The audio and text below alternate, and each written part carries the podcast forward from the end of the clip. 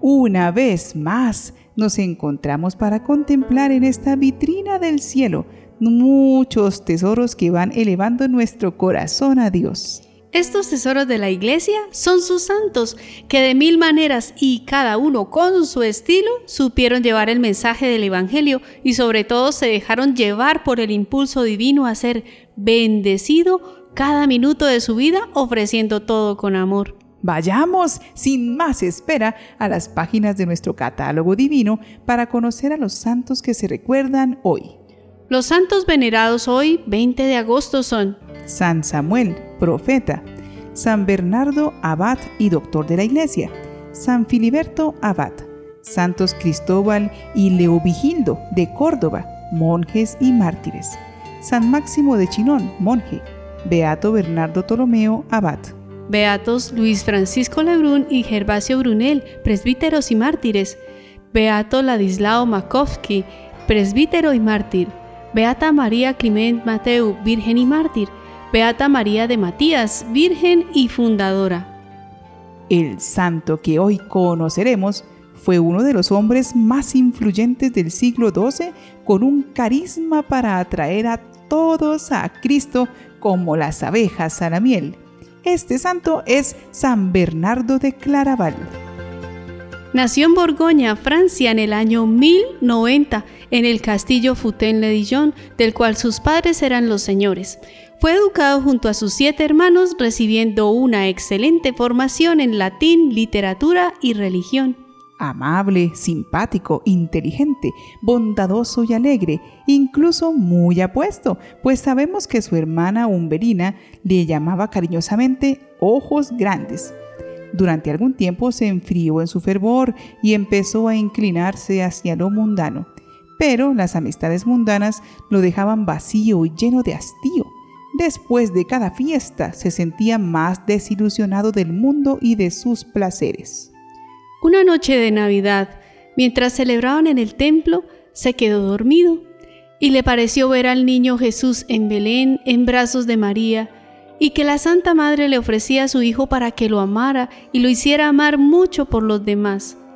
Desde este día ya no pensó sino en consagrarse a la religión y al apostolado. Entonces Bernardo se fue al convento de monjes benedictinos llamado Sister y pidió ser admitido. El superior, San Esteban Harding, lo aceptó con gran alegría. Bernardo volvió a su familia a contar la noticia y todos se opusieron. Los amigos le decían que esto era desperdiciarse encerrado en un convento.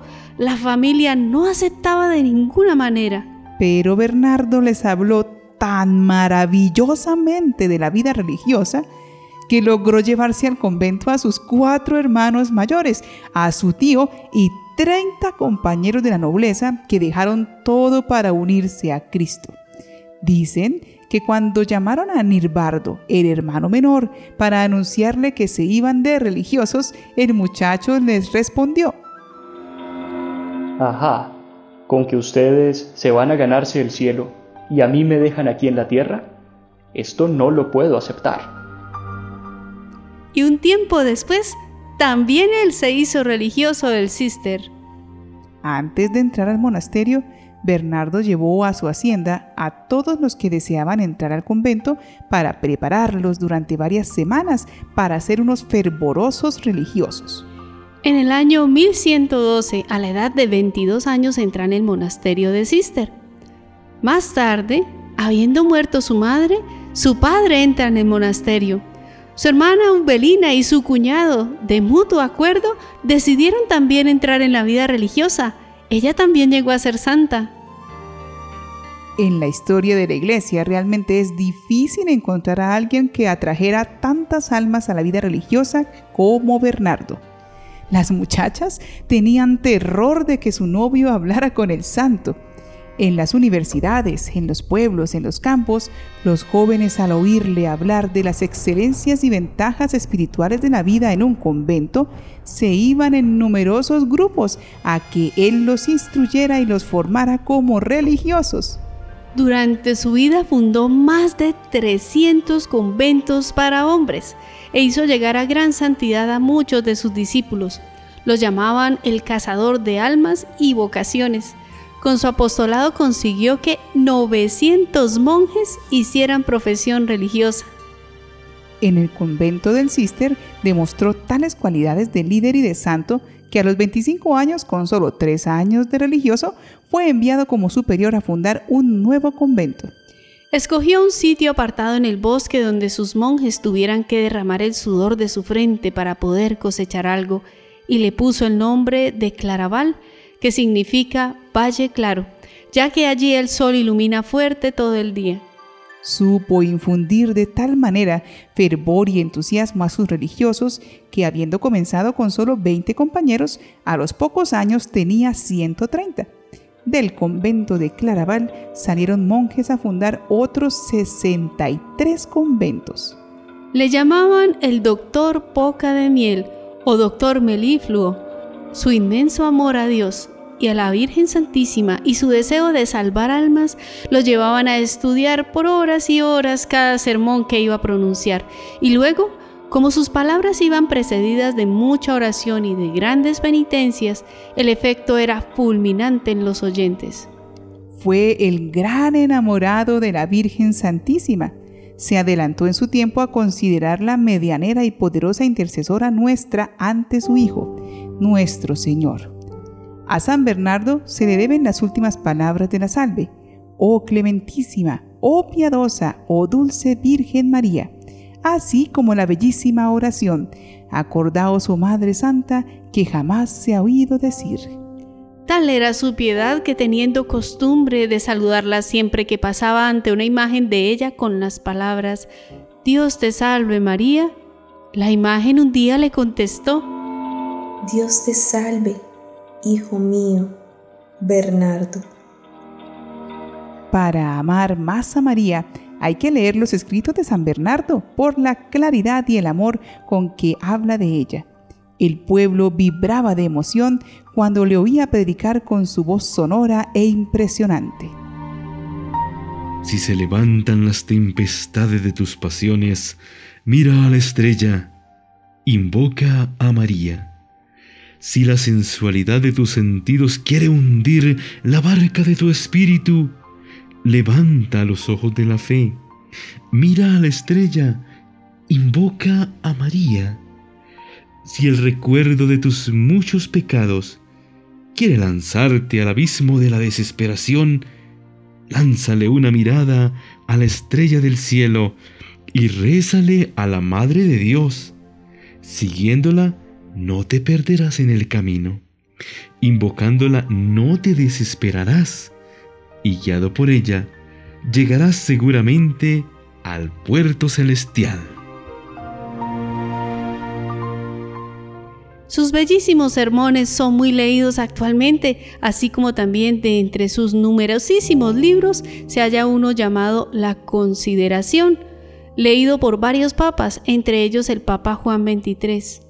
En él propone una serie de consejos importantísimos para que los que están en puestos elevados no vayan a cometer el gravísimo error de descuidar la humildad o dedicarse solamente a actividades exteriores descuidando la oración y la meditación. En una de sus reflexiones comenta, Malditas serán dichas ocupaciones si no dejan dedicar el debido tiempo a la oración y a la meditación. Las dos ideas fundamentales que nos transmite San Bernardo son la mediación universal de la Virgen y la necesidad filial de invocarla en todas las circunstancias. San Bernardo deseaba permanecer en su convento dedicado a la oración y a la meditación pero el sumo pontífice, los obispos, los pueblos y los gobernantes le pedían continuamente que fuera a ayudarles, y él estaba siempre pronto a prestar su ayuda donde quiera que pudiera ser útil. Con una salud sumamente débil, porque los primeros años de religioso se dedicó a hacer demasiadas penitencias y se le dañó el aparato digestivo, Recorrió toda Europa poniendo la paz donde había guerras, deteniendo las herejías, corrigiendo errores, animando desanimados y hasta reuniendo ejércitos para defender la santa religión católica. Era el árbitro aceptado por todos. y exclamaba, A veces no me dejan tiempo durante el día ni siquiera para dedicarme a meditar, pero estas gentes están tan necesitadas y sienten tanta paz cuando se les habla que es necesario atenderlas. Ya en las noches, nuestro santo pasaría luego sus horas dedicado a la oración y a la meditación. Siendo muy famoso en su tiempo, después de haber conseguido varios milagros, como una vez que hizo hablar a un mudo, el cual pudo luego confesarse, y siendo bendecido de haber llenado varios países de monasterios con religiosos fervorosos, ante la petición de sus discípulos para que pidiera a Dios vivir muchos años más, exclamaba, Mi gran deseo es ir a ver a Dios, a estar junto a Él, pero el amor hacia mis discípulos me mueve a querer seguir ayudándolos. Que el Señor Dios haga lo que a Él mejor le parezca. Dios se lo llevó para darle su premio celestial el 20 de agosto del año 1153. Tenía 63 años. Fue declarado santo en 1173 por el Papa Alejandro III. Posteriormente fue declarado doctor de la Iglesia. Muchas veces nos han dicho que sepamos escoger a nuestros amigos, pues su influencia puede ser tan importante porque el escucharlos puede cambiarnos la vida para bien o para mal. San Bernardo fue un hombre muy influyente que pudo despertar las vocaciones porque amaba mucho a Jesús y a María y a la vida consagrada no se llega para tener un prestigio o vivir como empleados de la iglesia. No, no, no. Se consagra uno porque su corazón ya no puede tener otro amor que no sea el de Dios. Y hablando de influencias, ciertamente Bernardo se buscó la mejor, la Virgen María. La persona más influyente en el cielo y en la tierra es ella. ¿Por qué? Porque tenía la mejor propuesta, que es la misma de Bernardo, amar a Dios por encima de todas las cosas y dejarse amar por Él, olvidando todo lo que pudiera apartarnos de su lado. Dejarse amar, eso es la vida consagrada. Con semejante propuesta, pues, ¿quién no querría consagrarse, cierto? Pero ya que todos somos consagrados por el bautismo, esta invitación al amor también va para todos. Dejémonos amar y sanar por Dios y pidámosle a San Bernardo esa dicha. Dios nuestro, que hiciste que San Bernardo se desviviera por la unidad y la paz de tu iglesia, y la iluminara con sus enseñanzas llenas de amor. Haznos partícipes del fervor de su espíritu, para poder vivir como verdaderos hijos tuyos. Por Jesucristo nuestro Señor. Amén. San Bernardo también se preocupó mucho por mantener la unidad de la iglesia y alzó su voz para llamar a la conciencia a los que habían dejado entrar a sus corazones la mundanidad y la corrupción. Enriqueció a los creyentes con su sencilla y piadosa explicación de las verdades de la fe, de manera que no se quedara en un frío ejercicio mental, sino que dispusiera a los oyentes a buscar en la oración su conexión con Dios. No podemos transformar el corazón si seguimos viendo a Dios de lejos y lo dejamos encerrado en el templo. Es muy fácil acercarse a Él guiados por María. Así, no nos quedaremos en la teoría, ni en una espiritualidad vacía que no toca la realidad. Solo quien se siente amado más adelante es capaz de ayudar a superar conflictos, a crear comunión, y ese es el verdadero cristiano que realmente vela por el bien de otros, así como San Bernardo. Para que nos dejemos atrapar por el amor de Dios, digamos, San Bernardo de Claraval, ruega por nosotros.